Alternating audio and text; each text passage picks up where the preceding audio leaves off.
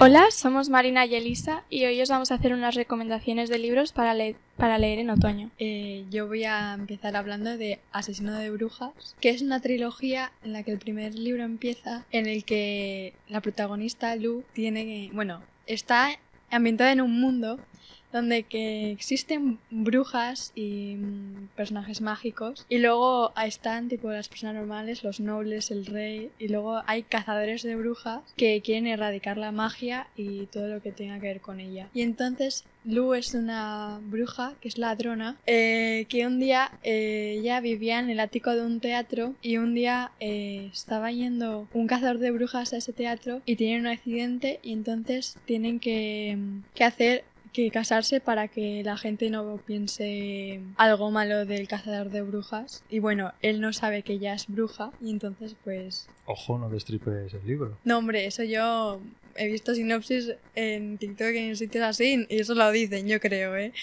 ¿Es una trilogía o algo así, has dicho? Sí. sí. Y está muy bien. Yo la recomiendo muchísimo. ¿No? Sí. ¿A partir de qué edad? ¿Lo puede leer ya cualquiera que venga al instituto? En Amazon pone a partir de 14 años. Perfecto, entonces. Eh, pues yo voy a empezar con la saga de Destrózame, que es mi saga favorita.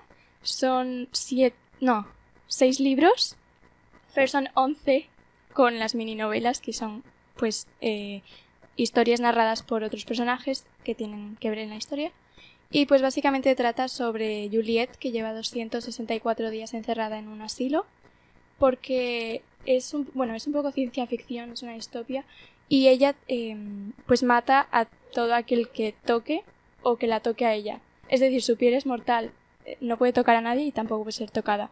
Entonces ella está encerrada en el asilo porque mató eh, a un niño pequeño no lo hizo queriendo, pero mm, bueno, la gente se piensa que sí y bueno, lleva casi 300 días sin ver a nadie, sin ver al exterior, hasta que un día em, llega Adam, que bueno, resulta que la puede tocar, es la única persona que la puede tocar, y pues se enamoran. Pero esto resulta que es toda una trampa para llevarla al sector 45, que es donde está pues eh, todo el ejército para luchar en las guerras y tal, y está dirigido por Aaron Warner, que, bueno, en el primer libro no va a gustar mucho, pero en el resto sí. Y pues la quiero usar como experimento y usarla como arma de guerra. Y pues te, te va contando así la historia en, pues que le pase a ella y también encuentran a más gente con poderes, por así decirlo. Y, y pues pues eso, tiene mucha acción, romance y, y está muy guay. Vale, sí, sí. Suena, suena, que va a salir película o serie dentro de poco, ¿no? Porque es como muy juegos del hambre o algo así. No, iban a hacer una serie, pero yo pero la cancelaron. Creo que en 2015, no sé por qué, pero la cancelaron y estoy contenta de que la cancelaran. ¿Por qué? Porque es, es que, a ver. Porque lo pueden hacer tan mal que lo Sí, lo pueden hacer bueno, mal. es el riesgo, ¿no? Ya, y bueno, y luego que la gente, pues no sé, empieza a criticar a otros personajes o empiecen o que les empiece a gustar otros personajes que en verdad son no son buenos en los libros y que pues no sé, simplemente por su aspecto así a la gente les empieza a gustar. O... Vale, o sea que de momento dos de fantasía pura y dura. ¿No? De ciencia ficción pura y dura. De brujos y de magos y tal. Sí. Y de Bueno, tampoco, de tampoco super- tanto, simplemente por los poderes que tienen, pero el resto ya es. El mío sí es fantasía pura y dura, como te Vale, vale. Venga, a ver, más. Eh, yo también eh, venía a hablar de donde los árboles cantan, que también tiene fantasía y acción y de esto. Y bueno, empieza con una chica que es una noble, porque también estamos con la Edad Media. Y mm, ella eh, se supone que tiene una vida perfecta, no sé qué, con- vive con su padre en su castillo y se va a casar, no sé qué, no sé cuánto, pero una vez, un día, de repente viene un señor que se supone que está como desterrado de la ciudad y vive como a las afueras y viene a advertir de que vienen los bárbaros de, para venir a la guerra. Y el rey no le hace caso y le ignora. Como son los reyes. Sí.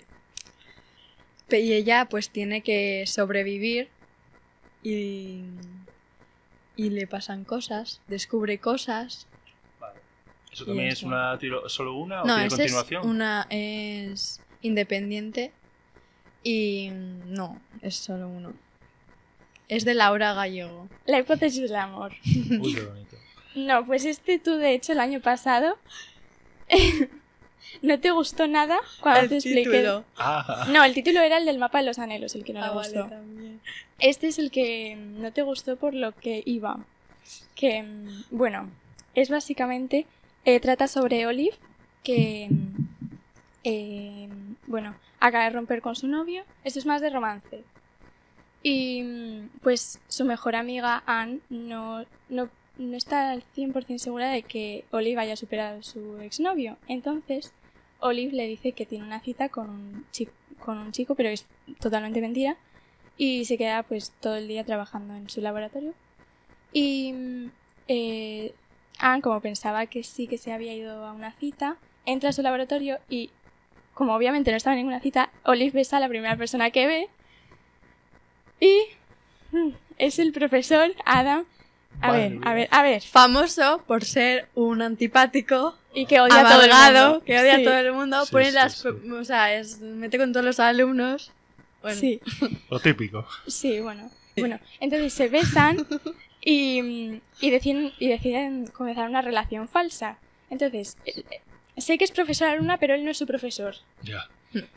Y bueno, se llevan. Bueno, y la relación falsa es de conveniencia mutua porque Sí. a él también le viene bien. Mm, Vaya sí, culebrón. Porque a él lo necesita para que... Porque son científicos. sí, Y él lo necesita para que le... Él necesita una novia para que los jefes suyos se crean que se va a quedar aquí, que no va a cambiar porque es muy bueno y tiene- le han dado muchas becas para irse a otros sitios. Ah, no sé. vale, vale. Y necesita ah, tipo una relación para que vean que está comprometido aquí en este sitio Pero para... ¿Una relación con una alumna? Es No, con alguien. Entonces la hace con Ah, así. Pero no era alumna, entonces me he perdido. No, porque lo necesita para que los, sus jefes vean que está comprometido con el lugar y que no se va a ir. Sí, sí, sí. Para que le den el dinero y seguir con su investigación. Vale, vale, vale. Y entonces, como a los dos les viene bien, el capítulo 16. Es un... No es muy recomendable. No Para, ¿lo puede escuchar todo el mundo el capítulo 16? ¿O a esta altura se tiene que ir alguien a casa, a, a su habitación y dejar de escuchar el capítulo 16? Eh, bueno, no es para. No es para todas las edades. Pon la edad, a ver, Elisa, pon la edad. ¿A partir de qué se tienen que dejar de oír? Diecis- ¿16? no sé. Diez- sí. die- Bueno, pues bueno, todos aquellos Bueno, que aquí menores de 16 hay tenéis que gente- apagar el... Hay gente muy subidita en el mundo que esto lo ve con 11 años, a ver, ¿eh? Que en Walpa yo me encuentro a niños muy pequeños. Vale, vamos a dejar ahí el clickbait en el capítulo 16. Ah, por cierto, la saga de Destrozame no está en español completa, Ah, pero está en inglés. Están Y es, saliendo. y es un nivel muy. sí, muy se bajo. puede leer bien. Sí. Bueno, yo le he intentado leer una página y ella porque sabe mucho inglés, pero a ver. Destrozame en Bueno, inglés, ¿cómo pero es? es eh, Shatter Me. Ah. Pero está el primero, segundo y cuarto. El tercero es- va a salir en enero. Vale, Y, bueno, vale. Bueno, pues nada, lo dejamos para el siguiente Bien. vale. capítulo 16. Chao, chao.